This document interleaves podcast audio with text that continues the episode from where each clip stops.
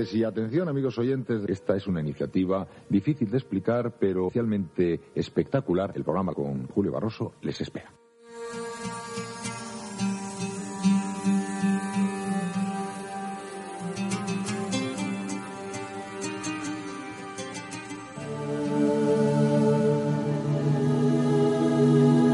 El descubrimiento de la tumba de Tutankamón fue el hallazgo arqueológico más grande de toda la historia. El faraón Tutankamón se convirtió en un personaje histórico muy importante. Todo el mundo conoce sus majestuosos tesoros de oro, pero más interesante es aún la historia de su trágica niñez, sus extraordinarias aventuras amorosas y su repentina y misteriosa muerte. Ahora las nuevas pistas encontradas nos descubren al hombre que estaba detrás de la máscara de oro, el verdadero Tutankamón.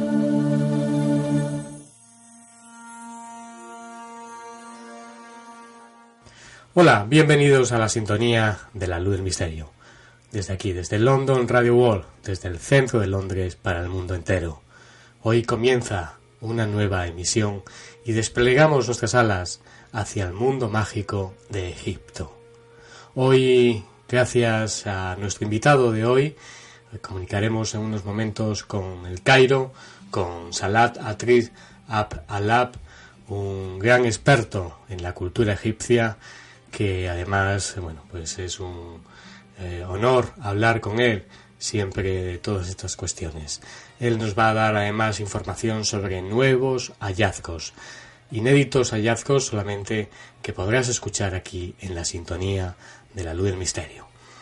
Eh, también, además, otras cuestiones también asomarán la luz del misterio. Haremos un recorrido especial sobre ese archivo sonoro de la luz del misterio con un tema que a mí me apasiona y que se ha dicho tan poco sobre esa cuestión, sobre los pasadizos secretos de la ciudad antigua de Cáceres, en Extremadura, en España. Una ciudad eh, mágica por completo, bella, que te hace viajar hacia el pasado, hacia la Edad Media, y que, como bien dice su investigador, Alonso Corrales, eh, hay una parte que no se enseña a los turistas una parte que está escondida debajo de la ciudad de antigua de Cáceres, pasadizos secretos, mazmorras, eh, un montón de laberintos, de secretos que esconde, como digo, la ciudad antigua de Cáceres. A ese tema nos iremos también y conoceremos también cuestiones interesantes, misterios asombrosos de esa Extremadura mágica. Ya sabes que puedes contactar con la luz del misterio a través de nuestro correo electrónico gmail.com y también puedes estar en contacto a través de las redes sociales, a través de la luz del misterio de su página y que bueno puedes hacerte seguidor de ella. Más de 1016 1016 personas ya eh, están adheridas a esa página. Y también puedes hacerlo a través de la red social de Twitter arroba la luz del misteri y también en contacto con todas las actividades y todos los que hacemos esta luz mágica del misterio que puedes conocer a través de nuestro blog eh, la luz del misterio radio.blogspot.com y comienza el viaje, un viaje que en donde vamos a conocer muchas cosas interesantes sobre el mundo egipcio de la mano de Salab Atrib Ab Alab, eh, vamos a conocer ritos muy particulares, muy especiales, ritos que se asemejan a los ritos antiguos egipcios y que muchos, bueno, por muchas cuestiones, pues locura, por dinero o por quién sabe Dios, por probar realmente si realmente se abre una puerta hacia el otro lado, como así hacían los egipcios. Hablaremos de esas cuestiones, hablaremos también de hallazgos antiguos. Hace unas semanas, un par de meses, salía a la luz ese hallazgo que dábamos a conocer hace un año aquí en esta misma sintonía de la mano de Salat sobre eh, bueno pues eh, el interior de la gran pirámide, esos pasadizos que gracias a un equipo entre japoneses, franceses, eh, egipcios y canadienses, pues también han descubierto a través de, bueno, pues ultrasonidos y a través de infrarrojos, han descubierto, bueno, pues una especie de pasadizo con más de 100 metros de profundidad. De todo ello vamos a hablar en unos momentos. El viaje a la luz del misterio comienza.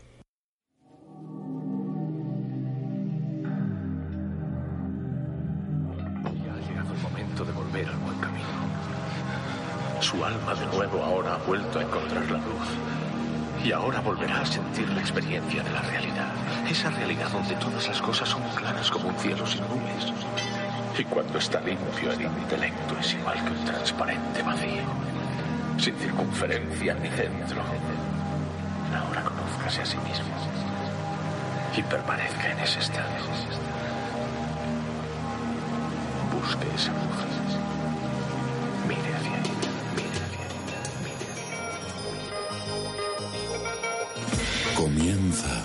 el viaje. Déjate llevar hacia otros mundos, hacia el mundo de lo desconocido, hacia otras realidades.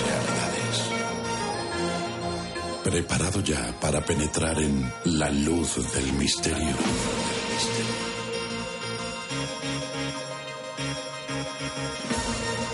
Una idea original dirigida y presentada por Julio Barroso.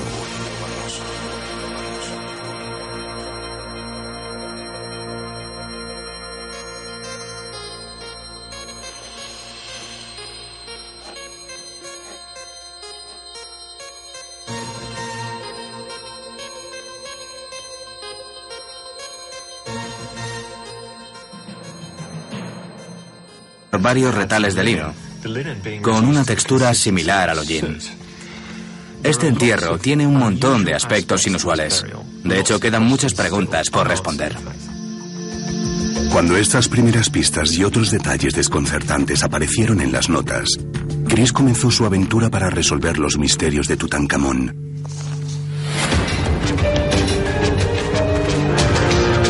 Empezando por el lugar en que Carter realizó su gran descubrimiento. El Valle de los Reyes, en Egipto. En el interior del valle hay una colmena de tumbas que pertenecen a los antiguos faraones. Muchas son grandes y complejas. Un laberinto de cámaras interconectadas. Sorprendentes estructuras, construidas para alojar a un faraón durante toda la eternidad en el más allá.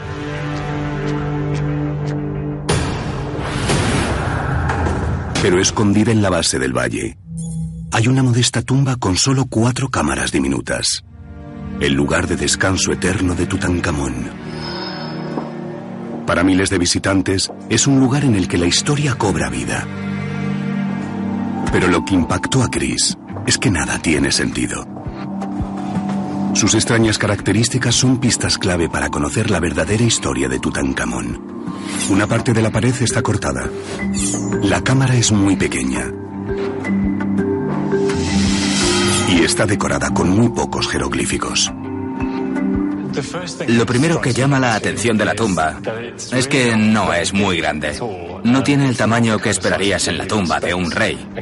De hecho, se parece más a la tumba de un noble. Dentro de sus confines, Carter y su mecenas Carnavon encontraron un gran tesoro en un espacio sorprendentemente pequeño. En la primera sala, la antecámara, encontraron objetos que el rey necesitaría en el más allá. Carros, armas, sillas y baúles que contenían sus posesiones. En la cámara anexa encontraron más de lo mismo. En la cámara funeraria descubrieron cuatro sepulcros. En el último había un sarcófago de piedra. Contenía tres ataúdes dorados, uno dentro del otro, y la momia del rey niño.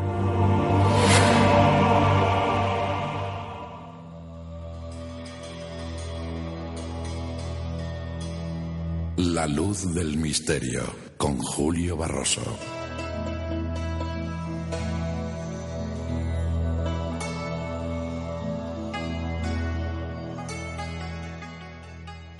Viajamos en la luz del misterio, hoy miércoles una cita más con el mundo mágico del desconocido. Hoy viajamos hacia el mundo de Egipto y comunicamos con el Cairo. Allí se encuentra Salah Tris Ab Alak. Muy buenas, ¿qué tal, Salah? Hombre, Julio, ¿qué tal? Muy bien.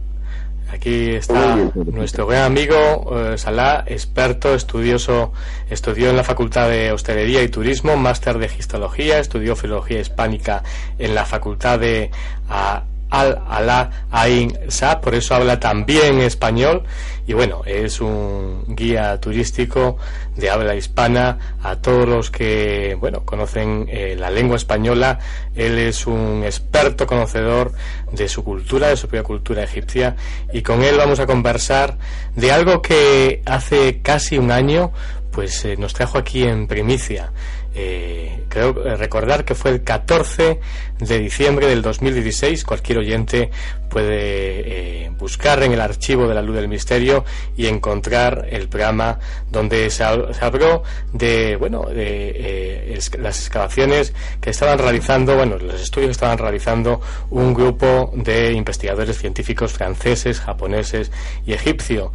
El, estudio estaba llamado Scam Pyramid Mission y bueno, era descubrir una cámara secreta en la Gran Pirámide. Eh, cuéntanos un poco porque, bueno, tú fuiste, mm, tú ya tenías datos en aquel momento sobre esta interesante cuestión, pero bueno, parece ser que eh, se ha encontrado en el corredor de la cara norte de la Gran Pirámide, bueno, pues eh, una especie de, pasadizo con más de 100 pies de profundidad y bueno, se ha hecho a través de rayos cósmicos, bueno, con una serie de aparatos científicos, como así cuenta eh, uno de los propios investigadores en un artículo de la revista Nature eh, de investigación de tema científico en esta prestigiosa revista. Cuéntanos un poco cómo están en estos momentos las investigaciones de, este, esa cuestión. Bueno, pues eh, empezamos desde el principio, desde que se haya puesto usted conmigo en contacto el año pasado. Y la verdad que no es que tenía yo conocimiento del tema, sino que había participado y había visto eh, los primeros, eh, digamos, intentos de convencer al equipo de Egipto para que participen con esos expertos que nos han presentado en, el Cairo. Y había asistido pues a una reunión en el Hotel Mina House que está en los pies de la pirámides y se ha presentado en aquel tiempo, me acuerdo perfectamente como si fuera hoy, expertos de Japón, como ha dicho usted, y franceses y canadienses en colaboración con los catedráticos de la Facultad de Ingeniería del Cairo para que nos puedan convencer primero de utilizar una última tecnología, porque sabe usted que nosotros en Egipto eh, somos muy precautivos, digamos, cuando estamos buscando eh, algo en nuestro país de que mm, no dañe a lo que es el momento. La tecnología que nos habían presentado en aquel tiempo eran eh, los rayos infrarrojos, el otro puede negar que cuando nos han enseñado en pantalla cómo son los resultados que habían conseguido antes de hacerlo en Egipto, lo habían hecho en Grecia y en Italia. Les enseñaron cómo funcionan estos, eh, digamos, eh, rayos cósmicos, lo llaman ellos, ¿no? Sí, infrarrojos. Nos enseñaron cómo es, y son claro de piedra realmente, porque eh, tanta tecnología no había llegado tanto a Egipto. Antes hacemos una, eh, un, pequeño playo. Bueno, tú estás bien, me imagino que estamos, que decir, es en, en, directo de alguna manera. y bueno, el pasado viernes 24 fue bueno el día que se consagró, el día consagrado del Islam y bueno, una mezquita fue un terrible y desafortunado atentado yo creo que uno de los atentados terroristas más sangrientos registrados en Egipto. Mm, no sé cómo está ahora la situación, ¿estás mejor? Eh, en estos momentos se ha recobrado la, la, ajetreo normal de, Egipto, imagino, porque ¿a cuántos kilómetros del Cairo eh, estaría eh, esta mezquita donde ocurrió el atentado? Pues sencillamente estamos a, más de 500 kilómetros ah. De lo que es el Cairo. Más que nada decimos que está a la frontera casi entre Egipto e Israel. Israel sí. Porque había pensado en la mezquita del Arish en vale, está totalmente alejado de todas las actividades turísticas que estamos haciendo y había incluso sacado pues un post en, mi Facebook diciendo a la gente que, que, todos los turistas que están en Egipto pues están totalmente alejados de todo el tema porque sabe usted perfectamente que la actividad turística se mueve entre el Cairo, Luxor y Aswan y, hacen los cruceros por el Nilo. Y esto, pues nada que ver en absoluto con lo que es el Arish, que está en, otro rincón totalmente alejado. Usted sabe que Egipto es un, es un millón de kilómetros cuadrados, ¿no? que hace fronteras, pues con, con otros tantos países afectados por, por terrorismo Sí, ciertamente. Eh, un tema un poco complicado eh, y hubiera perdido darle pues tiempo para hablar de, para que la gente pues tenga la sensación de seguridad no a base de propaganda sino que, que a base de pura realidad cuando estamos hablando de un Egipto que tiene un millón de kilómetros cuadrados y que su actividad turística se concentra en una parte y que la otra parte está totalmente alejada de que nuestro pues ejército egipcio, la policía de Egipto está desempeñando un papel bastante destacado para eh, eh, luchar contra esa enfermedad, esta epidemia que está invadiendo a muchísima parte del mundo, no solamente a Egipto, y estamos teniendo, gracias a Dios, pues éxito en ello. Y, casi solos estamos eh, luchando contra el terrorismo, pero bueno, no hay ningún plan de seguridad garantizado al 100%. Se te escapa de vez en cuando alguna cosilla por el estilo, pero bueno, Egipto, su pueblo, su gente, su gobierno, su presidente, eh, está condenando completamente pues este acto terrorista que ha pasado. Pensamos todos los egipcios que es de gente extranjera, llamarlo como usted quiera, eh, desde que hayan sido los talibanes, al Qaeda, al ISIS, al Bin Laden, a toda esta gente que... Cualquier turista, cualquier apasionado de Egipto, yo también eh, lo digo, os apoyo, que decir, está seguro, lógicamente, en las zonas, en la meseta de Giza, eh, y puede visitar de, con una total normalidad Egipto en estos momentos. Lo único es que apoyamos, lógicamente, eh, bueno, pues al pueblo egipcio y que, bueno, eh, lógicamente resurja de nuevo como ocurre en otros lugares del mundo, Europa, que también se ve agraviado por, por el terrorismo islámico y es, terrible que realmente. España o aquí en el Reino Unido o en otras partes es terrible. Eh, si, hablamos de España, perdóname Julio, le voy a comentar que el 8 de octubre eh, la vanguardia española había publicado un artículo y ha dicho el más seguro ir a Egipto que a una ciudad europea, ¿vale? De que en Egipto hay ocho misiones españolas trabajando eh, de toda la vida y no han parado sus excavaciones, ¿ok? Y son egiptólogos eh, españoles que llevan a cabo eh, mucho trabajo aquí. Está diciendo que Egipto está recuperando su normalidad y estamos en buen camino eh, para que vuelva a Egipto del todo ese número considerado de turismo que venía de Egipto antes. Cuéntanos, háblanos de, este gran hallazgo que me parece apasionante y que, bueno, según has participado en este interesante hallazgo con este equipo de investigadores, eh, esto se encuentra, creo recordar, en el corredor, en la cara norte de la Gran Pirámide, y, eh, permítame, no, no es el Julio, por favor, es la cara oriente de la pirámide. Ah, bueno, eh, en la, la parte oriental de la, la, eh, Cheops. Natur eh, aparece aquí, como tengo los datos de, de, la revista Natur, corredor cara norte, 100 pies de profundidad. No, no, la cara norte tiene la entrada original que tenía la Gran Pirámide, aparte de lo que es el agujero que había hecho un califa musulmán llamado Al-Ma'mun para buscar los tesoros de las pirámides, es la cara por donde entra la gente a la pirámide. Es la cara norte. Luego está detrás la cara sur, derecha la cara occidente, la parte oriental es donde había pasado, porque incluso hicimos una rueda de prensa en esta misma zona y había hecho eh, también eh, una entrevista con, con, la prensa española antes en la misma zona, la cara oriental de la pirámide. Pero bueno, déjame que, te complete lo que había pasado, porque para que nos pueda llegar a convencer, digamos, ha costado trabajo, ¿vale?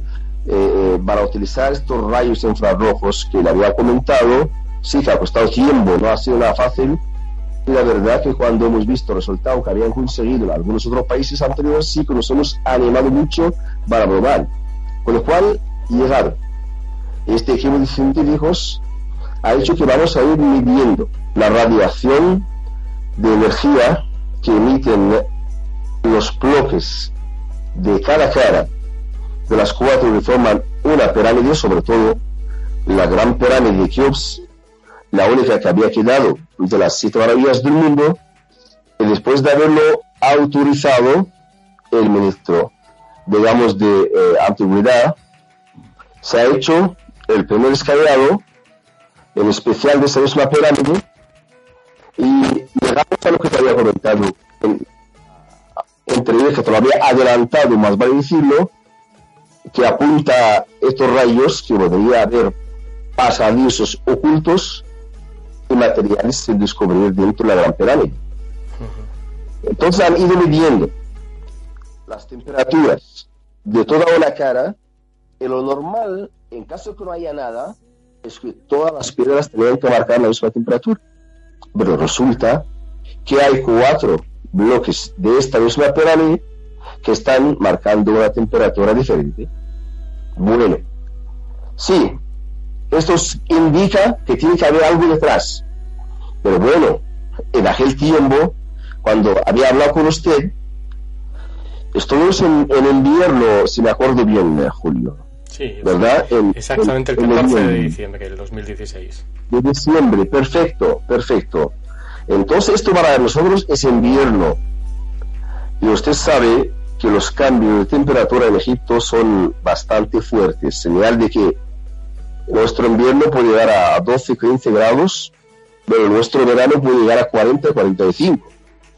Bueno, pensar tiempo que en caso de que se cambie la estación del año, en caso de que se cambie la temperatura de las piedras, podrían seguir marcando esos bloques de piedra esta temperatura diferente y hemos colocado ese aparato que ya tenían esos expertos a lo largo de las cuatro estaciones del año. Por eso estamos hablando hoy en casi diciembre de este año. Ha pasado un año completo y han pasado las cuatro estaciones del año.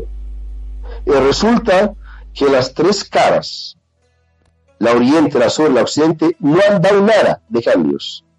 Y ha seguido la parte oriental marcando la otra temperatura diferente. Entonces, en aquel tiempo, cuando ya se ha llegado a esta conclusión de que están todavía marcando esa temperatura diferente, que seguro que detrás de esto hay algo más dentro. Ha llegado al final de una rueda de prensa que se hizo en aquel tiempo al lado de que vamos a convocar a todos los egiptólogos interesados en la arquitectura del antiguo Egipto para que piensen con nosotros lo que pueda realmente existir detrás de estos bloques de piedra. ¿Vale? Y resulta que todos se han quedado de acuerdo. Hay un hallazgo espectacular y voy a repetirlo para que no vean que lo estoy exagerando, espectacular dentro de esta misión. Pero ojalá no es fácil que entre decimos, hey, vamos a desbloquear cuatro bloques de la gran pirámide que es la única que había quedado de las siete maravillas del mundo, como si fuéramos eh, haciendo, yo qué sé, una cosa fácil. No. Para tomar esta decisión hay que hacerlo con mucha seguridad.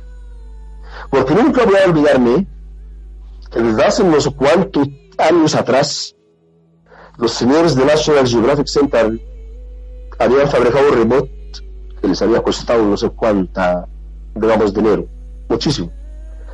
Porque han dicho que vamos a, ver dentro de esa pirámide de Keops que hay algo más seguro.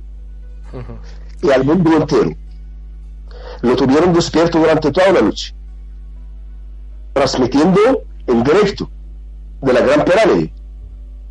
Y han ido colocando su robot en la cámara mortuoria de Keops y han basado su report de este bloque de la cámara mortuoria del mismo faraón y no han llegado a ninguna conclusión. ¿Hay pasadizos dentro? Sí. ¿Hay algo en esta cámara que, que, que, que donde cabe un avión? sí que hay. ¿Qué es lo que hay dentro? Nadie te lo puede decir hasta que se vea y que se toque con la mano. Porque teorías hay muchas. Lógico. Opiniones, no, quieras. No obstante, eh, eh, eh, tú que tendrás los datos, mm, son parece ser que son 100 pies de profundidad de este pasadizo, pero hay algo curioso porque se dice que su función se desconoce. De hecho, se ignora siquiera si tenía algún propósito eh, pues este, este tipo de cavidades que hay dentro de la eh, esta que está descubierta y seguramente habrá como bien dices otras muchas otros muchos secretos que todavía están por descubrir lógicamente. Pero tú piensas también que no tendría que no se sabe tampoco si realmente tendría algún sentido ese pasadizo. Yo creo que los egipcios no hacen nada por hacerlo realmente estoy totalmente de acuerdo vale porque eh, vamos a, partir de un punto de vista importante, eh, señor Julio, ¿vale? Que todo lo que hablamos actualmente sobre la pirámides está en plan teoría. Muchas de estas teorías son serias y comprobadas, y otras tantas que vuelven loco a quien sea, ¿ok? La única piedra grabada que hemos encontrado al lado o dentro de la gran pirámide de Sabostedo con habla de la cantidad de ajo y cebolla que pagaba el faraón Keops a los que habían trabajado para construir su pirámide. El glorioso Keops detrás de él, de patrimonio que había dejado, una estatuilla de 5 centímetros hecha de marfil conservada en el Museo del Cairo. ¿Vale?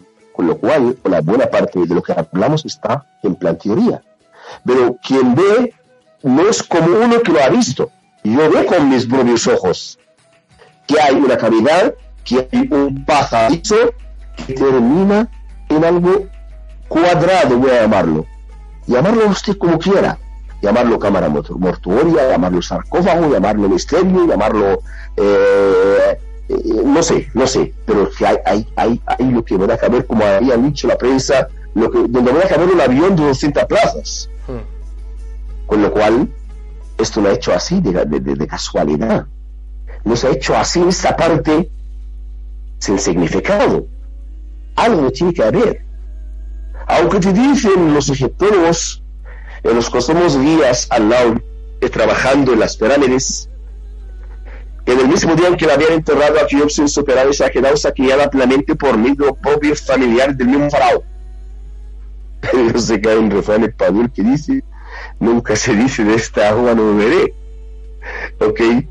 Que, que, que, no se puede friar todas las teorías que salen que incluso, dígame, dígame. No, no, no, no, te interrumpo, te interrumpo. Vale, que incluso eh, es que se han escrito libros de mucha confianza y tienen fallos.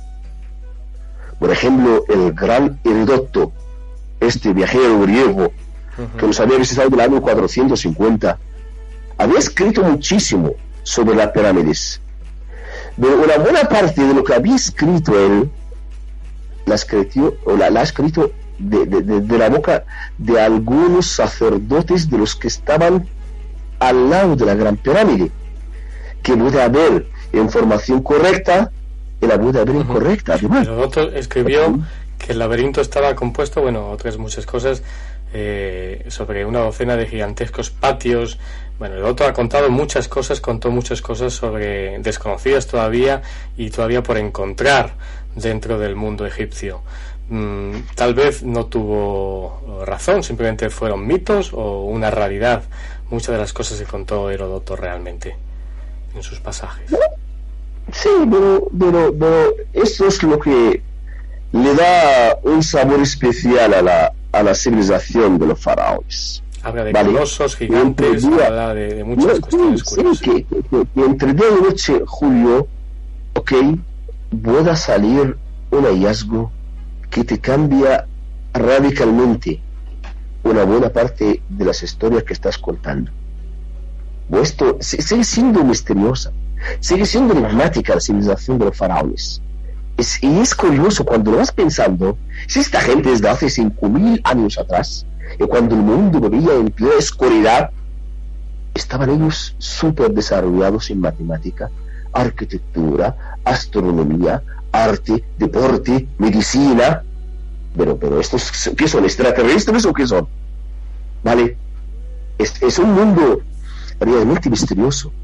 Esta gente lo sabían todo, no han dejado nada, digamos así, en vano o, de pura casualidad. Cualquier cosa que hicieron, ha hecho usted bien claro, se hace un significado especial. Y cuando se encuentra un pasadizo en esas condiciones dentro, este pasadizo nos tiene que decir algo, nos tiene que descifrar algo de estos jeroglíficos que nos han llegado a descifrarse hasta el momento. Esto es, es, es, la verdadera civilización de los faraones. la que va a tener al mundo entregado de, toda la vida. Ojo, ojo, al dato, ojo al dato, porque es, es, es una estadística que se hizo últimamente que todo lo que se ha descubierto de la, historia faraónica actualmente, todo lo que sabemos del mundo de los faraones hasta ahora, no pasa de un 30% de lo que se supone que haya. Así que sigue, sigue, sigue, sigue habiendo mucha cosa escondida en esta civilización. ¿Y este pasadizo eh, has teorizado alguna vez? ¿Te has planteado para qué pudo servir realmente? ¿Cuál fue su propósito, este pasadizo descubierto? De momento, de la Gran Pirámide que seguramente eh, yo creo que entraña muchísimos más secretos todavía por descubrir. Por supuesto, por supuesto, pero yo soy del equipo de realista, digamos. Eh. Pero, ¿para, qué, ¿para qué pudo haber sido construido este pasadizo realmente? ¿Para llegar a algún sitio de la pirámide? Lógicamente. Hasta que veamos, hasta que veamos, hasta que tocamos con nuestras propias manos lo que hay dentro, no hay nadie en el mundo que le pueda decir a usted que hay dentro. Lo que pasa es que eso es complicado, porque mm, muy complicado porque a algunos le gustaría hacer una cosa que es seguramente con pico y pala, con pico y martillo, empezar a, abrir la pirámide. Lo que pasa es que eso sería un sacrilegio total. Y ahora de momento todavía la técnica todavía no nos está llegando a avanzar en el camino sin tener que tocar y vamos y, manipular la piedra para no estropear realmente ese gran monumento. Porque realmente es complicado es complicado no eh, llegar al interior de la, de la pirámide sin tener que bueno pues estropear realmente este gran monumento. Y se ha permitido por esto utilizar esta digamos, eh, esta radiación, digamos, rojo, porque es el más dañoso entre todos los que hay, digamos, actualmente de tecnología desarrollada. No se va a permitir que se junte con la patrimonio de los faraones, porque mucha gente, ¿vale?, quería utilizar eh, eh, otros tipos de tecnologías, sobre todo en el, en el Valle de los Reyes. ¿Ok? Y, y, y después de haberlo estudiado, se ha llegado a la conclusión se a, las tumbas y a los colores de las mismas. Y lo mismo pasó, digamos, eh, en el tema de las pirámides. ¿eh? Después de haber visto y haber probado, de haber colado y haber examinado que esta radiación es el, el menos dañoso, que no puede hacerle, digamos, eh, mucho efecto a la misma, se ha utilizado.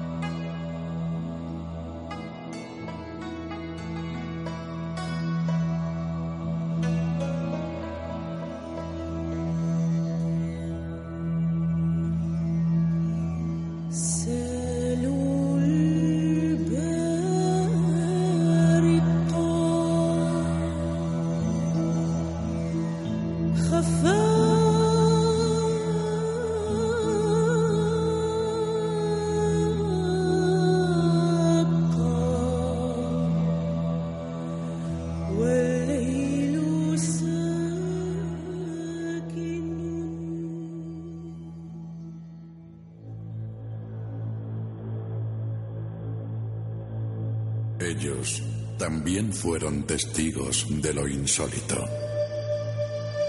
Iñaki Gabilondo, periodista. Yo vi un ovni, íbamos en un avión, íbamos a China, el primer avión, un montón de periodistas, pero un montón de periodistas. Y ese montón de periodistas, en el año 78 creo que era. En un momento determinado vimos una cosa durante 20 minutos, pero no la vi yo ¿Has vivido alguna experiencia fuera de lo normal? ¿Has sido protagonista de cualquier hecho insólito? Si es así, escríbenos a la luz del misterio arroba gmail.com y ayúdanos a dar luz al misterio.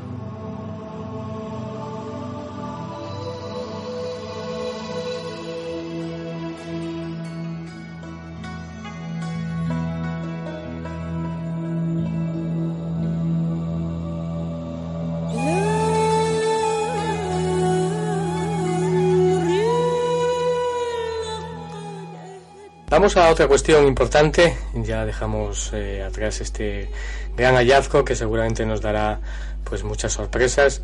Eh, a un tema que, bueno, tú eh, hace tiempo también nos comentaste en, en ese programa eh, eh, el año pasado, que fue eh, más datos has podido bueno, pues eh, obtener sobre ritos misteriosos eh, para buscar tumbas y bueno y también descubrir algunos momentos. Son ritos muy muy particulares, muy especiales, en donde bueno gente del sur se bueno de alguna manera no sé cómo denominarlo, pero bueno eh, hace cosas que tal vez eh, bueno entruncan dentro de un parámetro tal vez eh, dentro de la magia negra, dentro de, de ese tipo de magia también extraña. Cuéntanos un poco cómo son estos ritos. Eh, el, el- el programa de usted, señor Julio, se llama A la luz del misterio. Y todo el misterio del mundo está concentrado en ese punto que le acaba de contar usted. ¿Vale? Yo llevo como 30 años yendo al sur. Y le tengo que decir a usted y a todos los eh, seguidores de su programa que hay eh, por lo menos 100 años de diferencia en civilización entre los vivientes en la orilla occidental del Nilo y Luxor y la misma ciudad de Luxor que está en la otra orilla del Nilo. No voy a decir, digamos, del Cairo, no. Porque esta gente está súper enganchada al pasado. Su estilo de vida, su manera de pensar, tiene mucho que ver con los faraones. Quizás sea lo puro descendiente para mí de la raza faraónica, fíjate. ¿Vale?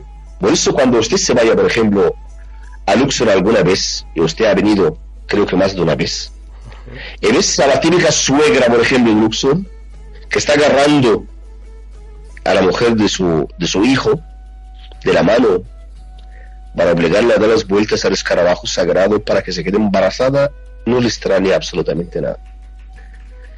Cuando hacen la circuncisión, que es una tradición egipcia, faraónica y actual para los niños, no les extraña absolutamente nada que vayan al santuario de Karnak y juntan un poco de polvo de lo que han encontrado y hacen una especie de amuleto y lo van atando en la túnica del niño pensando de que este niño ya se curará más rápido con esto que están haciendo.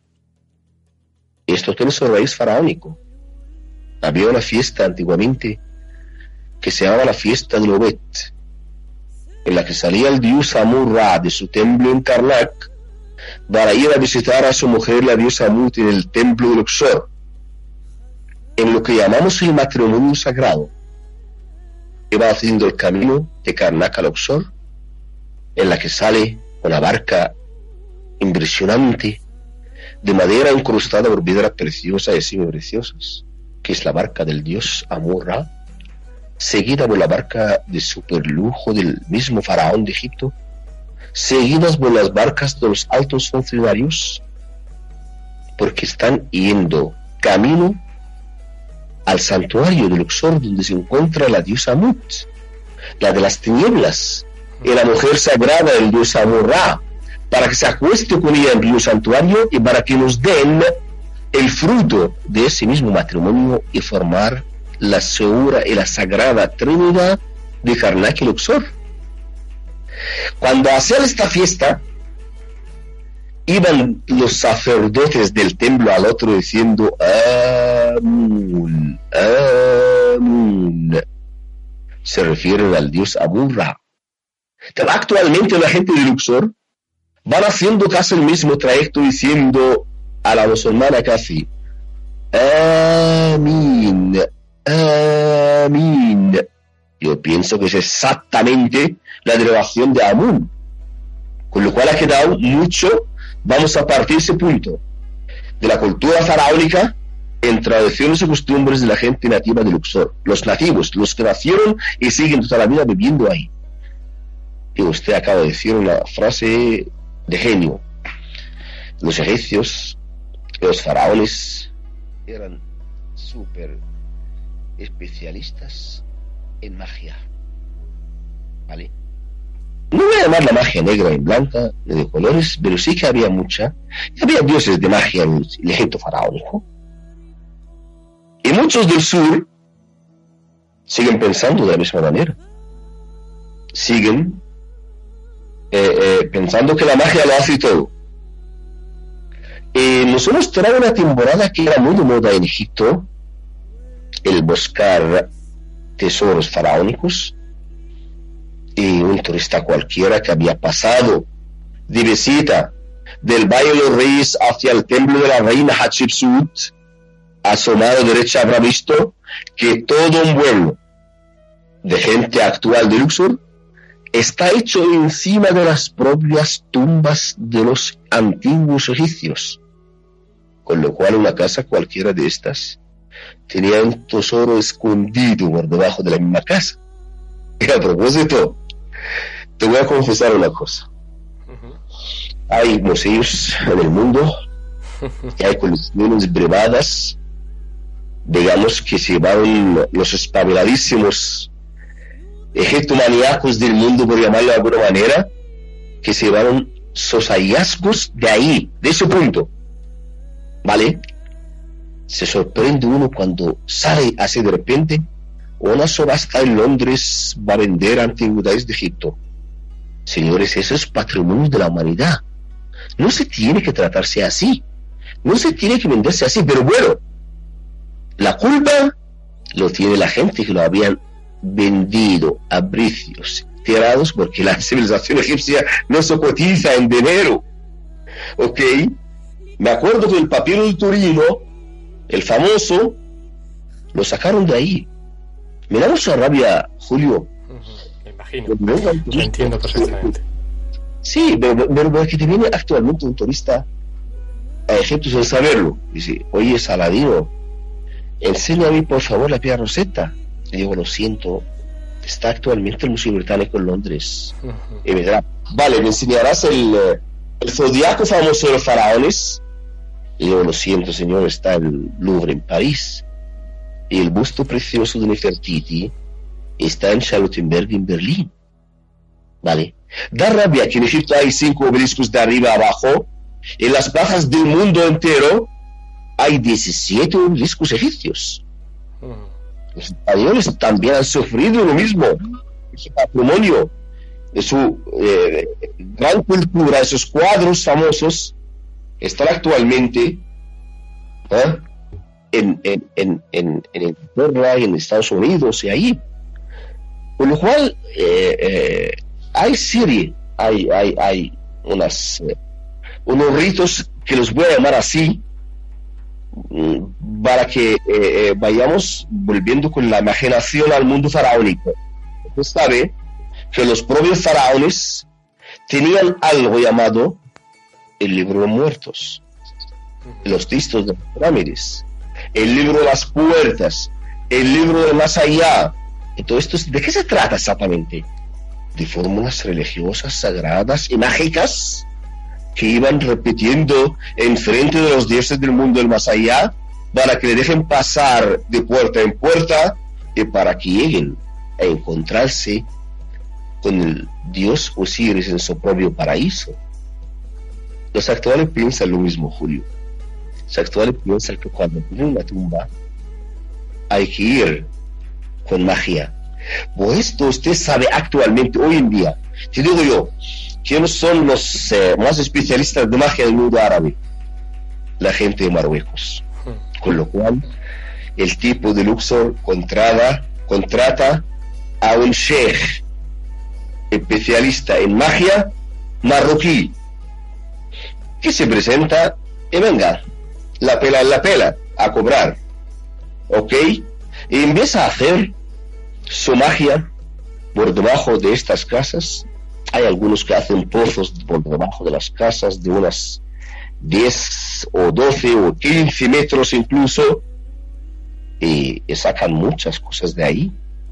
De la base de, de muchos ritos para darle, digamos, su, eh, su morbo, digamos, a la cosa. Algunos que dicen, hey, cada tumba tiene un guardia.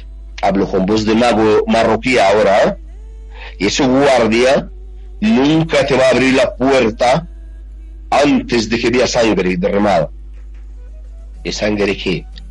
¿De animal? No. Sangre humana, Julio, sangre humana. Pero ¿Esa sangre de quién es? ¿De alguno de los que participa en el rito? La familia. La familia, o bien Sí, el oconoso es antes. ¿Pero que sacrifican a alguien o, ellos extraen sangre? Piensen, digamos, de que estamos inventando o estamos diciendo algún rollo de esto. No, no, no, no, no. Estamos hablando de tradiciones, de costumbres que pasan hoy en día. ¿Ok? Eh, tiene que correr sangre. Y las cosas que pasan, Julio, se te puede llegar a dejar con la boca abierta. Te lo juro por Dios. Cuando ahora mismo te has puesto en contacto conmigo por teléfono para que hagamos esta entrevista y, hemos planteado este tema, me asusté. Me asusté porque traía yo unos auriculares para hablar contigo, se me han estropeado. Pongo el teléfono para enchufarlo y no se enchufa el teléfono.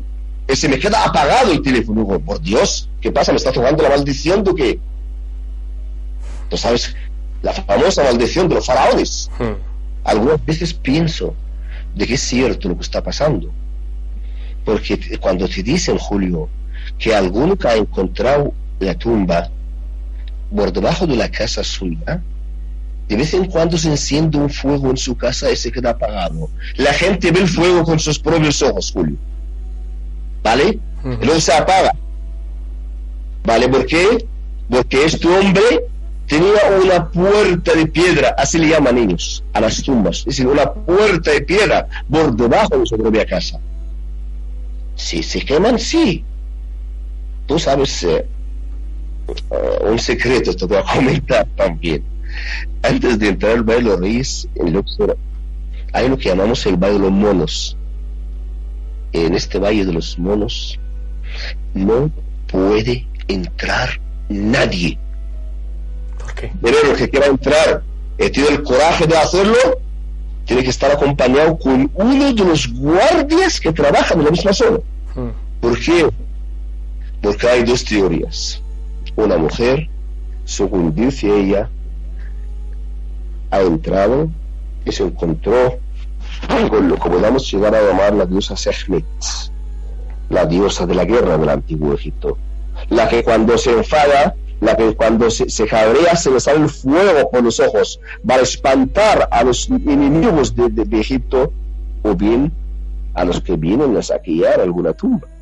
Los guardias aseguran que han salido digamos, eh, no voy a decir fantasmas, pero cosas así, de su propia imaginación, vamos a llamarlas, para que la gente que nos oye no dicen que, que, nos estamos tocando o algo así, ¿vale? Pero en todo caso, vuelvo a decir que los egipcios eran eh, eh, muy metidos en el mundo de la magia y que hay un tío, esto lo sabe todo Luxor, que había encontrado una tumba con mucha cantidad de oro el tío no tenía la suficiente cultura para que pueda valorar las, cosas, los hallazgos que haya encontrado. Con lo cual se, lo vendió todo a precios terados. Y cuando se dio cuenta del valor que tenían sus cosas, se volvió loco. Por el pueblo enranchalado. La gente habla, es por la tumba que había encontrado, que la vendió, no sé quién, no sé cuál. ¿Ok? Con lo cual el tema es, es, es emocionante, es misterioso. Pero vamos, un poco a, a los ritos que nos estabas explicando, esos ritos misteriosos, esos ritos que actualmente la, se están haciendo por gente, bueno, pues que no sé exactamente qué es lo que busca realmente, si encontrar una puerta hacia el otro lado, encontrar respuesta eh, a todas las preguntas del antiguo Egipto, eh, sobre todo en, el tema del sacrificio. Tampoco lo acabo de, entender muy bien si es que sacrifica eh, un ser humano, se extrae sangre. ¿Cuál es el sentido de esos rituales misteriosos realmente? Cuando un faraón antiguamente hacía un templo, después de elegir el lugar donde van a estar el templo, se tiene que presentarse el faraón en el mismo lugar, colocando la primera piedra en la construcción del templo y tiene que sacrificar algo en honor de los dioses a los que se les va a dedicar el templo. Eso está grabado en el santuario del templo de Luxor a propósito. Cuando entra usted en el santuario de Luxor, a su mano derecha está el faraón Amenofis III, ¿ok? Presentando sus sacrificios en honor del dios Amon-Ra, el dios principal, digamos, de, del templo de Karnak y Luxor. Con lo cual, al empezar un trabajo relacionado con el mundo faraónico, estos magos marroquíes han convencido a la gente egipcia que busca que esta gente, Julio, no tiene mucha cultura, se les sigue porque es gente pobre que quiere poder ser rico como el vecino de al lado. ¿Vale? ¿Qué hago? Hay que correr sangre. ¿El que viene a hacer? Este marroquí que viene Económico. Exactamente.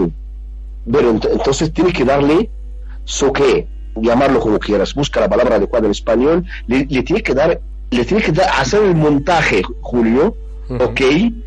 Para que pueda convencer al paisano a que este hombre ha corrado, ha trabajado. ¿Ok? Entonces les convencía de que tiene que correr sangre. Lo que ocurre es que estos rituales también se hacían en el antiguo Egipto, ¿no? Sí, sí, lo mismo. Lo mismo. ¿Vale? ¿Por qué? Porque hay guardias que te van a impedir. Lo mismo. ¿No sabe usted que hay un tisto en la tumba de Tutankamón? Cuando lo ha descifrado, el famoso lugar de Carter, se armó una buena en el mundo entero. Hmm. Porque, porque pasaron cosas curiosas, como que se murió el Lord de Carnadón, el que había pagado los gastos de cinco años de trabajo en a descubrir la tumba de Tancamón, y se murió de repente, invitan a 14 especialistas del mundo entero que están, digamos, muy emitidos en el mundo faraónico, en la egiptología, y se mueren todos, luego se mete a de Carter dentro de la tumba, y de ahí saca una sorpresa. Un texto jeroglífico al descifrarlo dice, el que va a despertar el faraón de su nicho le va a tocar su maldición. Esto había coincidido con otra anécdota que te voy a contar. Había un obelisco famoso en la fachada del templo de Filay en Asuán, que lo había encontrado el famoso egiptólogo italiano llamado Bizuni y Bilzuni parece ser que lo vendió a los ingleses. Y los ingleses no sabían cómo llevarlo a Inglaterra. Y después de haberlo pensado, se les ocurrió la idea de ir metiéndolo dentro de un tubo y atar el tubo a un barco y llevarlo por el Mediterráneo. A mitad de camino sopla un viento muy fuerte, separa el tubo del barco y se hunde el barco y se murieron los marineros de a bordo a propósito, el obelisco está actualmente en la plaza de en Inglaterra, en, Londres. Este obelisco llevaba el nombre de la reina Cleopatra. Y esto había coincidido con lo que habían hablado de Tutankamón en aquel tiempo, cuando lo han descubierto en 1922. la prensa inglesa armó un follón de mucho cuidado, diciendo entre la tumba de Tutankamón y el obelisco de Cleopatra nos ha tocado la maldición de los faraones. Y te voy un adelanto como el adelanto del año pasado, Julio. Ahora que somos amigos, ¿no? Sí. Mira, sí. mira, mira, escúchame bien, por favor. Dime, cuéntame. Usted me habló del gran hallazgo del- de, de- de la famosísima pirámide de Keops. Le voy a confesar que se está haciendo actualmente lo mismo con la tumba de Tutankamón. En los primeros resultados han reunido indicios de la existencia de una cámara oculta agregada a la tumba de Tutankamón. ¿Vale? Cámara oculta. Sí, señor. ¿En qué sentido? Si no me convence lo que su amigo Saladino se le está diciendo, que se vaya usted a hablar con el famoso egiptólogo inglés actual, Nicholas Reeves. Eh, pregúntale usted. No, no, no, sí te creo. ¿Usted ha Te creo, hecho un estudio? completamente. ¿Usted ha hecho un estudio relacionado con la tumba de Tutankamón? Sí, va a decir que un examen de radar apunta a la existencia de una cámara oculta en esta tumba. ¿De quién podría ser? A- abre la, la pared norte ¿ah? de la tumba para que seamos claros. ¿ah? Y esa tumba no ha o, o- o no va a desvelarnos sus misterios con facilidad también. ¿Por qué? Porque es una pared principal de la tumba Tutankamón, donde están las escenas famosas de los monos. Entonces, ¿cómo vas a penetrar esa puerta, y a penetrar esa pared, para llegar a ver lo que hay dentro? ¿Y de quién podría ser esta cámara oculta que está dentro de la tumba Tutankamón? Ana, Ana, me hace mucha ilusión que usted me venga a visitar en Egipto. Julio. Voy a enseñar el aparato colocado por encima de la tumba de Tutankamón hoy, hoy en día. Acabo de verlo antes de ayer que vuelvo del sur. Ujú. Me lo enseñó a la gente. Porque estamos haciendo exactamente lo mismo con la tumba de Tutankamón. Podría, podría ser de Nefertiti, podría ser de su padre o su suegro Akenatón, podría ser del mismo Tutankamón, pero ojo al dato, porque esta cámara está repleta de ajuar funerario, derechos conservados para Saladino. ¿Ok? Esto no está anunciado todavía, pero está por hablar.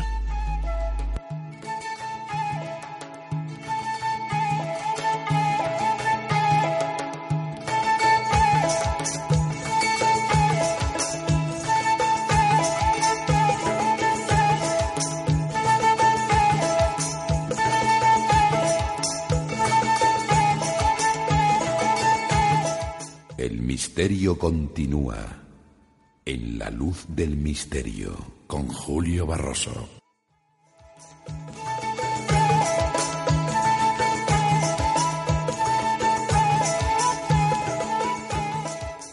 Sorprendente. ¿Me?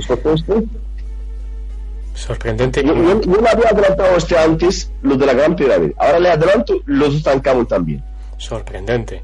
Estoy esperando, deseoso de, de obtener, de ver más datos, de que nos cuentes más datos sobre eh, también, bueno, eh, es que eh, nos, nos está mostrando cada vez más secretos el mundo egipcio, lo que ocurre que todavía sabemos poco del sentido de todas esas cosas. Me imagino que tú, mm, seguramente como conocedor y experto, pues a lo mejor te acercarás más a la respuesta de, de cada hallazgo. Yo todavía, eh, bueno, pues eh, intento, eh, bueno, dilucidar el porqué de tantos, de tantas cosas que construyeron, que hicieron, de tantos enigmas secretos que hicieron estos egipcios.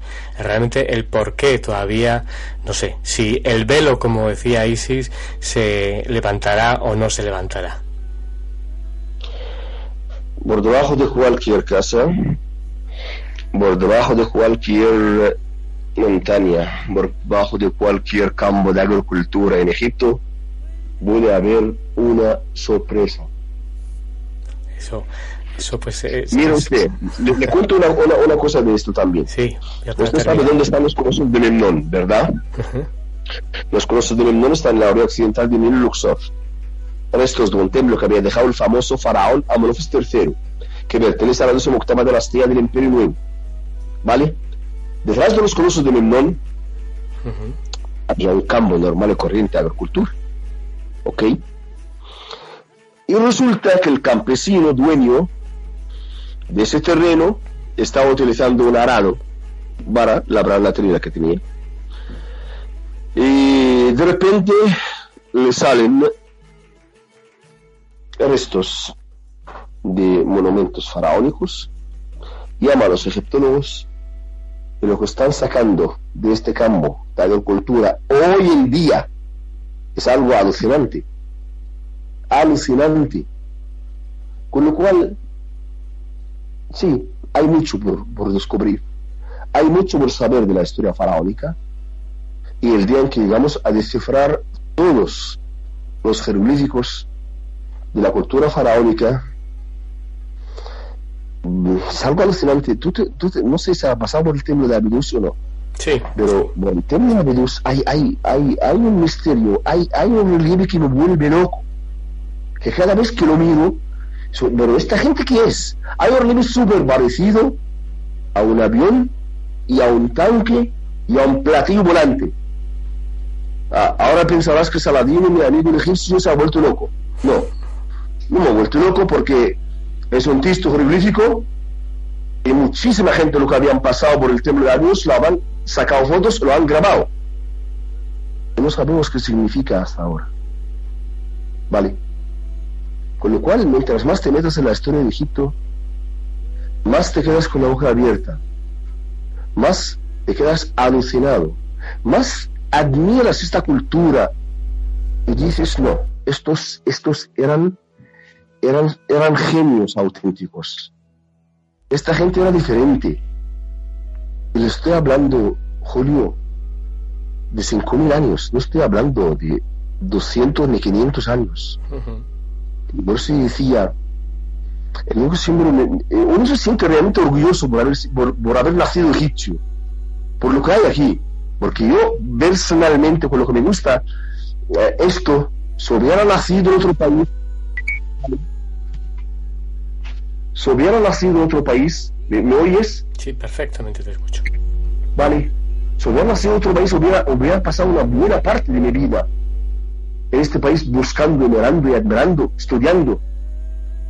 Porque cada vez que te metas, quieres saber más. En, la misma España, que yo trabajo mucho con españoles, voy notando que hay cada día más, eh, eh, eh, más amantes de la cultura faraónica en España se está formando equipos de egiptomaníacos, pero, pero, cada, cada día más en realidad. Y asociaciones eh, de las más grandes del mundo, que cada día estudian, hacen, digamos, conferencias y vienen de excursiones a Egipto, ¿vale? Por esto no me extraña, no me extraña que esta gente se enamoren todos de Egipto. Lógico. Los que vienen por aquí. La verdad es que... Eh, eh, los españoles no son de los que más han descubierto en Egipto. ya se los comparado con los franceses, los alemanes, esta gente que habían pasado su vida haciendo excavaciones que presentaron mucho, digamos, para el mundo de esta misma egiptología, ¿vale? Es, es, es, un mundo muy exótico y es un mundo muy amativo y es un mundo que, que atrae más a la gente cada día que, lo vean. La verdad es que sí, es apasionante. Son muchos los secretos que nos tiene todavía que parar Egipcio, Egipto. Y bueno, algún día incluso a lo mejor nos trasladamos hasta allí para hacer la luz del misterio desde Egipto, desde el Valle de los Reyes. Y descubriendo in situ aquellos misterios de la mano de tu mano, Salat Atriz, Alá. Es un placer de nuevo escucharte y conversar contigo sobre estos misterios. Nada, esperamos que se confirmen esos hallazgos que, bueno, hemos sido yo puedo decir, a lo mejor los primeros sobre esa cámara secreta de eh, eh, Tutankamón, que parece ser, bueno, que tú también has podido ver, ¿no? Sí, señor. Sí, señor, por supuesto. La verdad es que es un, un honor tenerte y escucharte y ser testigo, eh, aunque sea en la distancia, de estos hallazgos tan tremendos de la cultura egipcia. Te lo agradezco enormemente, Salat, y seguramente muchos oyentes te lo agradecerán también. Gracias. Un saludo desde Londres. el que te tiene que agradecer soy yo por, por, por tu interés siempre de buscar lo que realmente interesa a tus seguidores, yo sé que son muchos, el que te tiene que agradecer soy yo por, por, por haberme echado mucha mano cuando Egipto estaba en plena revolución necesitábamos cada turista que pase por Egipto. Otra vez has enfocado Egipto en tu programa. Egipto vuelve a su normalidad. Egipto va a vencer al terrorismo. Egipto está seguro. Yo esta misma eh, semana que viene tengo eh, como 21 periodistas español que me vienen a, ver a Egipto. Eh, les enseñaré, digamos, cómo que se viva realmente seguro en nuestro país, cómo que el turismo es un ser sagrado en nuestra tierra, como que siempre estarán muy bien recibidos, con los brazos abiertos, y quien toca el agua de Nilo vuelve otra vez.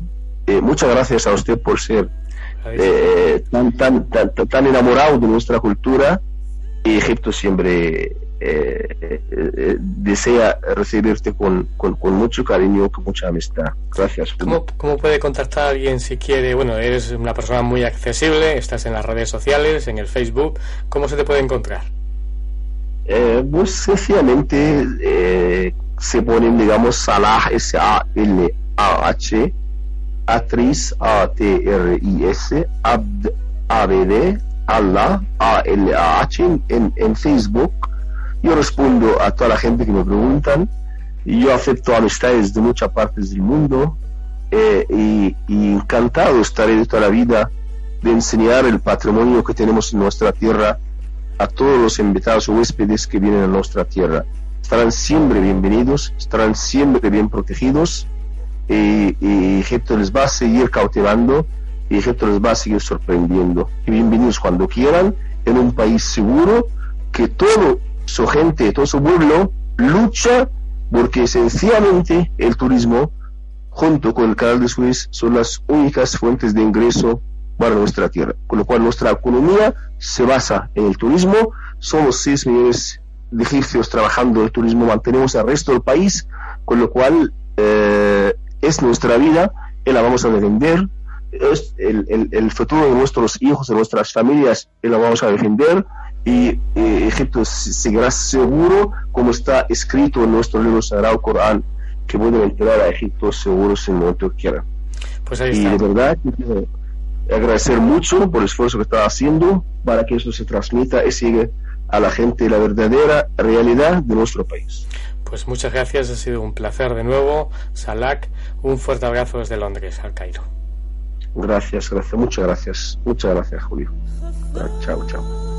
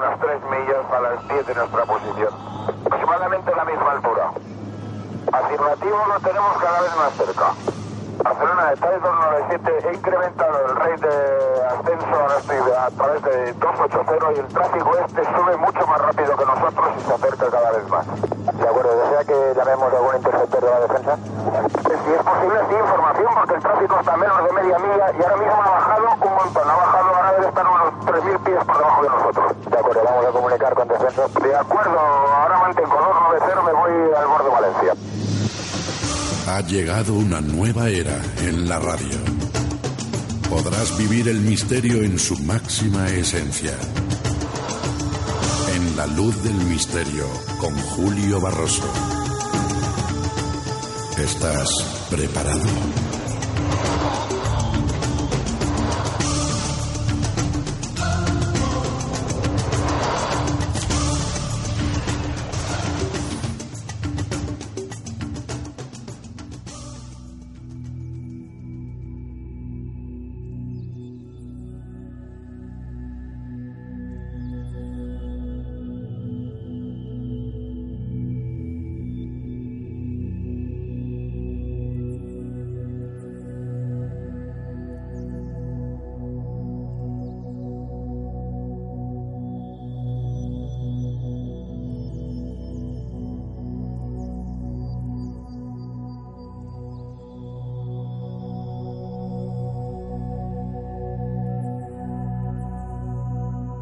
Y continuamos en la sintonía de la luz del misterio, cambiando todo nuestro decorado radiofónico tras recibir esas informaciones, esa comunicación que hacíamos con el Cairo, con Salat Atriz Af Alab, que nos hablaba en primicia de ese hallazgo tan importante y tan interesante sobre esa cámara secreta que eh, ha sido encontrada eh, junto a la de Tutankamón algo que dará mucho que hablar y que los micrófonos de la luz del misterio estarán abiertos para conocer más datos sorprendentes. Como siempre, pues somos casi los primeros en conocer la información y después de un año, bueno, pues a través de cualquier revista científica se da a conocer en, en profundidad este, estos hallazgos. Ahora cambiamos, como digo, nuestro decorador radiofónico para recibir más cuestiones interesantes. Y en este momento, en este caso, eh, del archivo de la luz del misterio. Un tema apasionante, un tema que se ha dado poco a conocer, y es el subsuelo de la ciudad antigua de Cáceres, en Extremadura, en España. Pasadizos, catacumbas, túneles secretos que atraviesan la ciudad antigua de Cáceres. Eh, su investigador Alonso Corrales eh, escribió varios libros sobre esta cuestión y bueno, él nos cuenta en esa entrevista que podría darse a conocer para el gran público esta eh, ciudad que está debajo de la ciudad que vemos de Cáceres, una ciudad mítica, una ciudad con una mezcla de culturas, con una mezcla mágica de conocimientos, la sabiduría del mundo mágico, el mundo esotérico, el mundo de los templarios, toda una amalgama de cuestiones que, bueno, pues han hecho mágica la ciudad eh, mm, de Cáceres. Y en estos momentos nos dejamos llevar por esta entrevista que se realizó aquí en La Luz del Misterio hace ya bastante tiempo, pero que vamos a, a recobrar, a capturar de nuevo para escuchar el viaje a la luz del misterio hacia la ciudad secreta, la ciudad oculta que hay debajo de la parte antigua de Cáceres, con Alonso Corrales.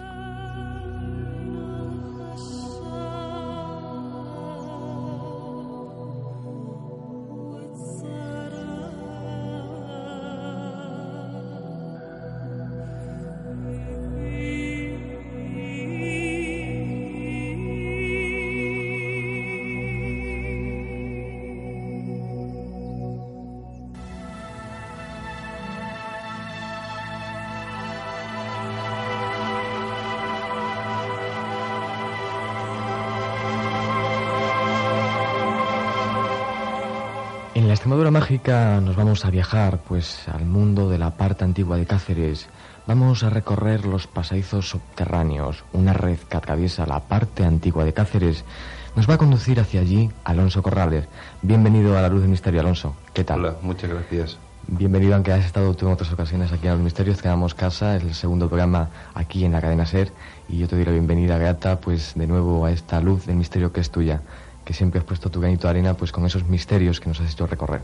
Eh, igualmente aquí, de nuevo, gracias. Y vamos a recorrer, tú has escrito el primer libro que has hecho sobre este misterio de la red subterránea de la parte antigua de Cáceres, fue el libro Construcciones Ocultas, que lo escribiste no sé en qué año exactamente, hace un poquito dos años. Sí, fue realmente en 1993. 1993, que se estás preparando otro que luego hablaremos de él, que también es la segunda parte de las construcciones ocultas, ¿no? Efectivamente. Pues vamos a empezar ese recorrido. Tú, pues, tú has hecho un poco un mapa de esa red desconocida que puede ver su suelo de la ciudad antigua de Cáceres. ¿Por qué, ¿Por qué es tan desconocida realmente para la gente? A lo mejor hablas con la gente de Cáceres y no conoce que la parte antigua le recorre una red inmensa de pasadizos y mazmorras y cristales. ¿Por qué crees tú eso? Bueno, yo creo que es que la gente que, que viene a nuestra ciudad eh, realmente viene a recorrer Cáceres en poco, en poco tiempo. Entonces eh, aprovechan, lógicamente, pues ese poco tiempo en ver lo clásico, ¿no?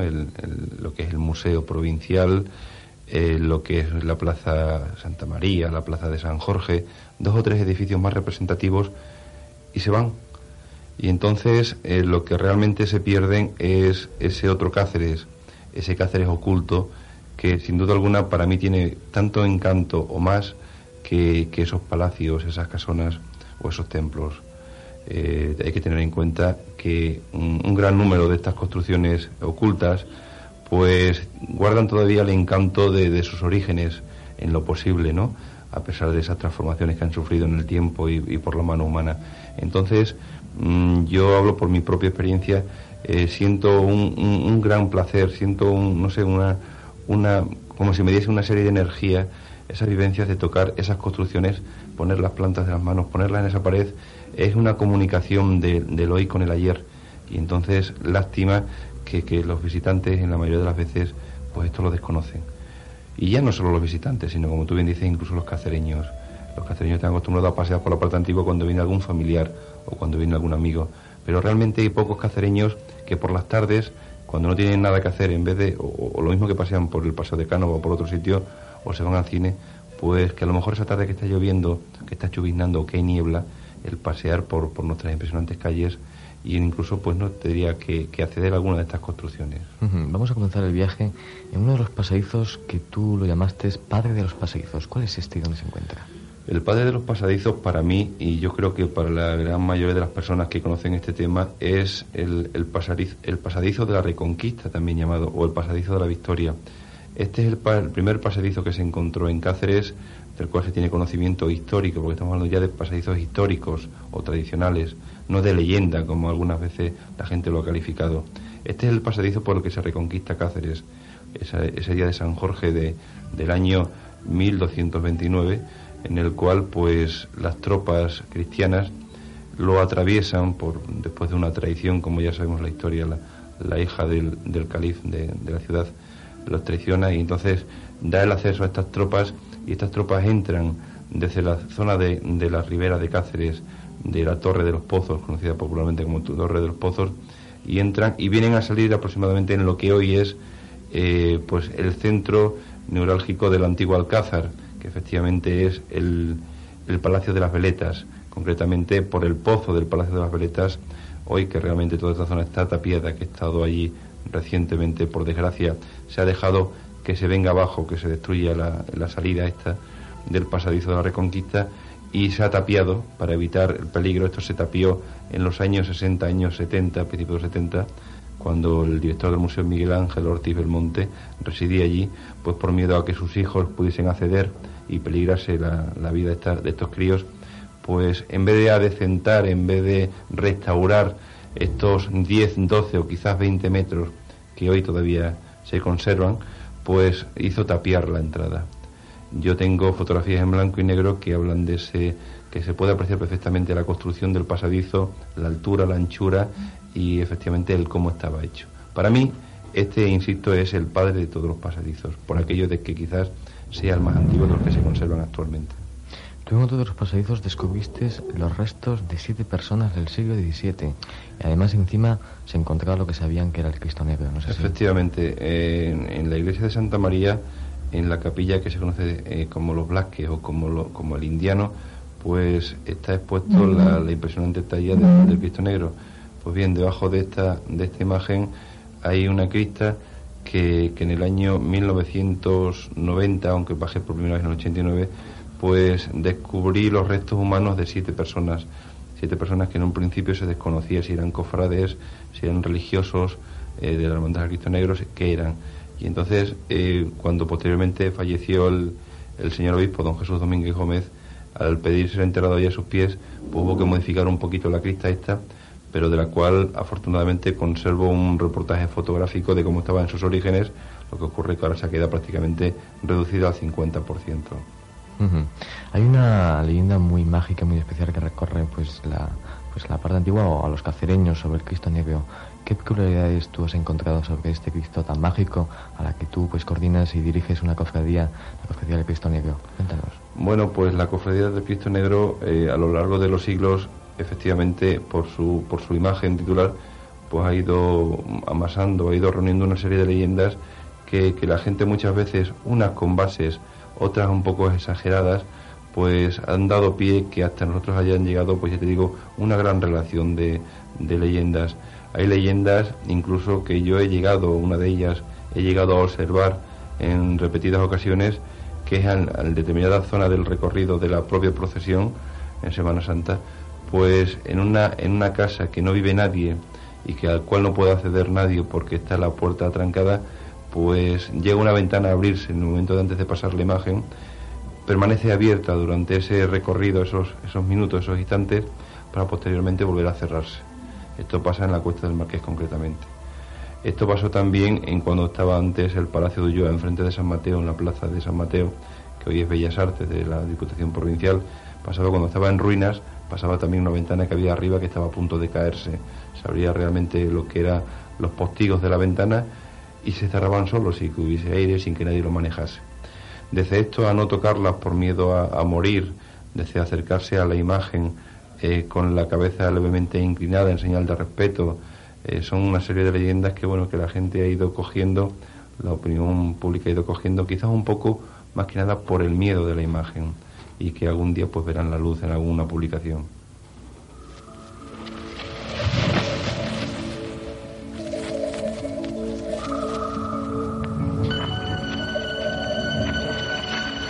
Seguimos recorriendo pues esos misterios que rodean la parte antigua y mágica de Cáceres aquí con Alonso Corrales, aquí en La Luz del Misterio, en la cadena SER.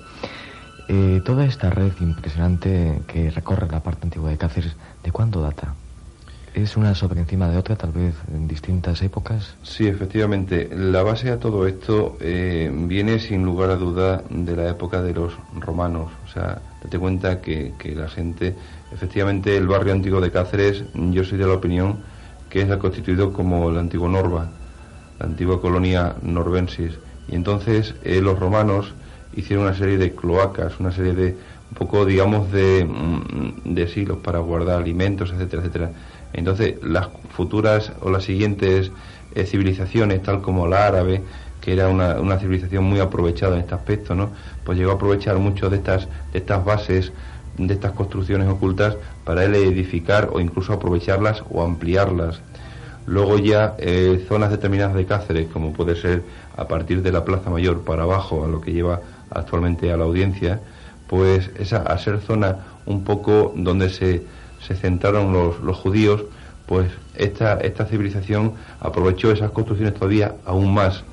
¿Qué pasó? Pues cuando llegó la Edad Media, el siglo XV, siglo XIV, siglo XVI, y empezaron a construirse los principales palacios del barrio antiguo de Cáceres, pues tuvieron una base fenomenal, una base fantástica, ya como seguridad de sus propias construcciones, ya incluso como habitaciones, digamos, que no aparecían en ningún tipo de plano, ningún tipo de, de, orientación sobre, sobre el terreno. Entonces construyeron estos palacios sobre esas construcciones que luego con el tiempo pues se quedaron realmente en habitaciones olvidadas, habitaciones perdidas y en algunos casos, curiosamente, desconocida para los propios propietarios de, que vivían encima de estas habitaciones. Tanto es así que a lo mejor habitaciones, como hemos llegado a descubrir, habitaciones que ellos consideraban durante siglos, eh, familias determinadas como pozos, pozos ciegos, antiguos pozos, pues después de investigarla hemos visto que nunca han tenido agua, que lo único que han sido eran habitaciones donde vivía gente o incluso llegaban a ser mazmorras donde se encerraba gente o muchas veces pues para guardar o ocultar pequeños tesoros, no ya solo tesoros digamos económicos o tesoros de riqueza de joyas, sino tesoros que en aquella época pues podían ser de ceseras, de obras de arte, etcétera, etcétera, ¿no? Y entonces esto es apasionante porque te metes en un pasadizo y a lo mejor pues están en distintos planos, distintas alturas Y entonces la red realmente no está a una misma altura. Ten en cuenta que la parte antigua de Cáceres está construcción sobre construcción de distintas épocas.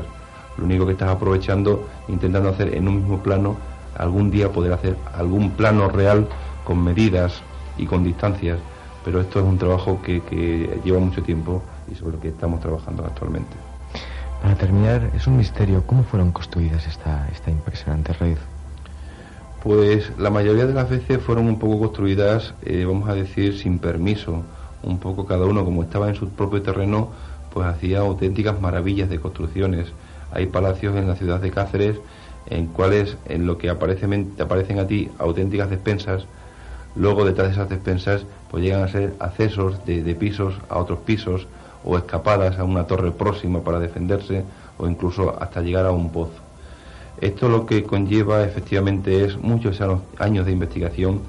Ten en cuenta, vuelvo a insistir, que no hay planos sobre estas construcciones.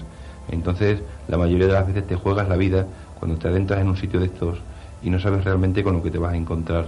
Sobre todo cuando cuentas con unos medios prácticamente eh, inexistentes, ¿no?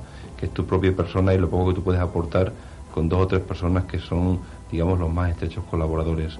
Pero la verdad yo espero y confío que en algún día no muy lejano eh, podamos presentar a, todos los cacereños pues un trabajo realmente interesante e incluso algunas de estas construcciones puedan habilitarse para visitarse, porque la inmensa mayoría están en propiedades privadas, evidentemente, ¿no? Pero bueno, hay otras que existen bajo edificios públicos y yo creo que pueden ser visitables en algún momento con una gran seguridad. Lo mismo que se visita el aljibe del Palacio de las Veletas, pues yo creo que se pueden visitar algún aljibe más que hemos descubierto en la parte antigua, o esas primitivas mazmorras, o esos pequeños pasadizos o galerías subterráneas, ¿no? Ahí tienes, lógicamente, el que hay desde la preciosa sangre a la Casa del Sol, que es un pasadizo tradicional de Cáceres, que muchos lo hemos visitado. Pues yo creo que esto se puede hacer poquito a poco, y tampoco es cuestión de dinero, es cuestión de investigar, de investigar, y en alguna ocasión, pues eso, jugarte la vida. Tú estás sacando la última, o, perdón, la mejor que la última, la segunda parte, porque seguramente no tendrá última parte, es una parte de las construcciones ocultas. Pues sí, estoy trabajando actualmente sobre la segunda parte de, este libro y espero que, que, al año que viene vea la luz lo que ocurre que, que el problema ahora con la aparición de la primera parte es que me llaman de otras localidades para que vaya a investigar otros sitios y entonces tengo que estar un poco repartiéndome entre escribir y investigar, ¿no? Va a ser impresionante también ese trabajo. Espero que sí. Aquí seguramente estarás contándonos ese misterio de esa segunda parte. Sin lugar a dudas. Gracias, Alonso. Hasta otra. Gracias a vosotros.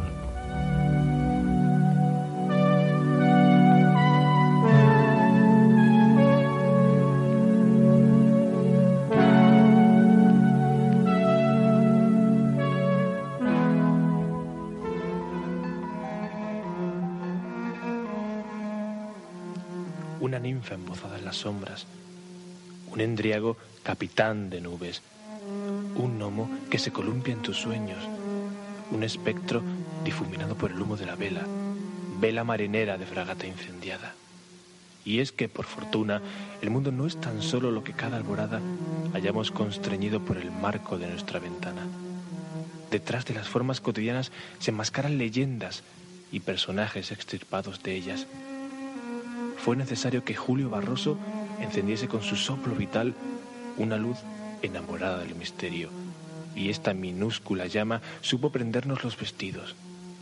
Ahora, desnudos ya del traje rutinario, dame la mano, ninfa, endriago, gnomo, espectro.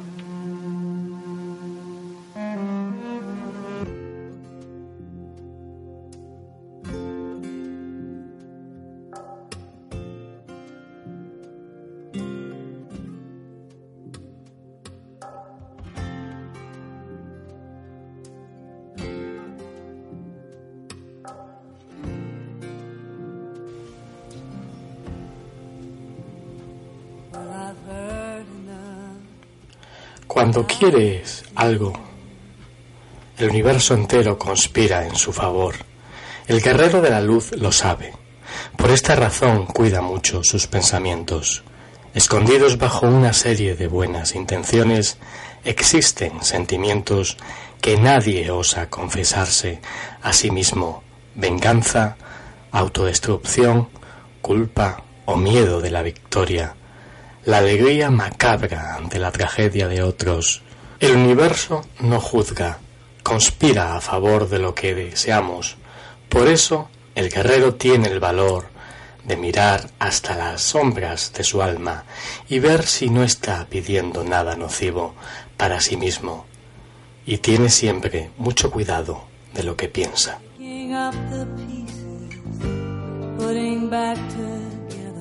Termina esta emisión mágica de radio. Esta emisión que un grupo de personas, de profesionales, de compañeros, eh, capitaneados por un servidor, han tratado de hacer de la mejor forma posible. Apasionados y, bueno, fascinados por todo este mundo mágico del periodismo del misterio. Eh, espero que eh, todas estas emisiones te hayan ayudado, bueno, pues a, a conocer más cosas, a conocer un parámetro más ancho de la vida y sobre todo, bueno, pues tal vez a cuestionarte todo, todo lo que ocurre a tu alrededor, todo lo que ves y oyes, que te lo hayas cuestionado es para nosotros importante y que haya servido de algo esta emisión de la luz del misterio. Te deseo los mejores éxitos, como te decía la pasada semana, te deseo lo mejor y que sepas que el mayor enemigo que tienes eres tú mismo. Si te importa lo que hagan o lo que piensen los demás sobre ti, pues mal andamos, porque realmente lo que debía ser, lo que debería ser importante para ti es lo que pienses de ti mismo, tú. Tú eres el mayor amigo y el mayor enemigo que tienes. Te deseo lo mejor, el mayor de los éxitos y quién sabe, compartir, compartiremos más aventuras mágicas de radio. Hasta siempre, un fuerte abrazo y que pases una mágica semana. Saludos desde este lugar del planeta, desde el Reino Unido para el mundo entero. Allí donde te encuentres, buenos días, buenas tardes o buenas noches.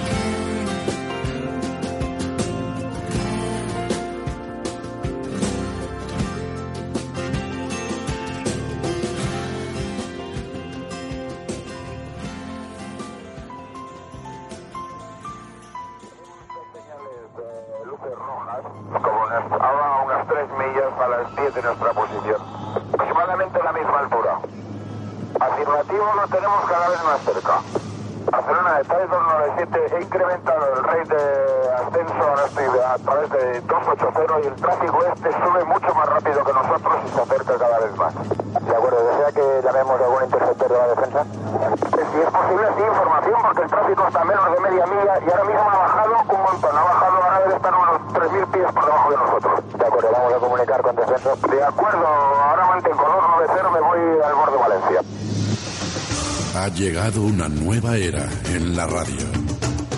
Podrás vivir el misterio en su máxima esencia. En la luz del misterio con Julio Barroso. ¿Estás preparado?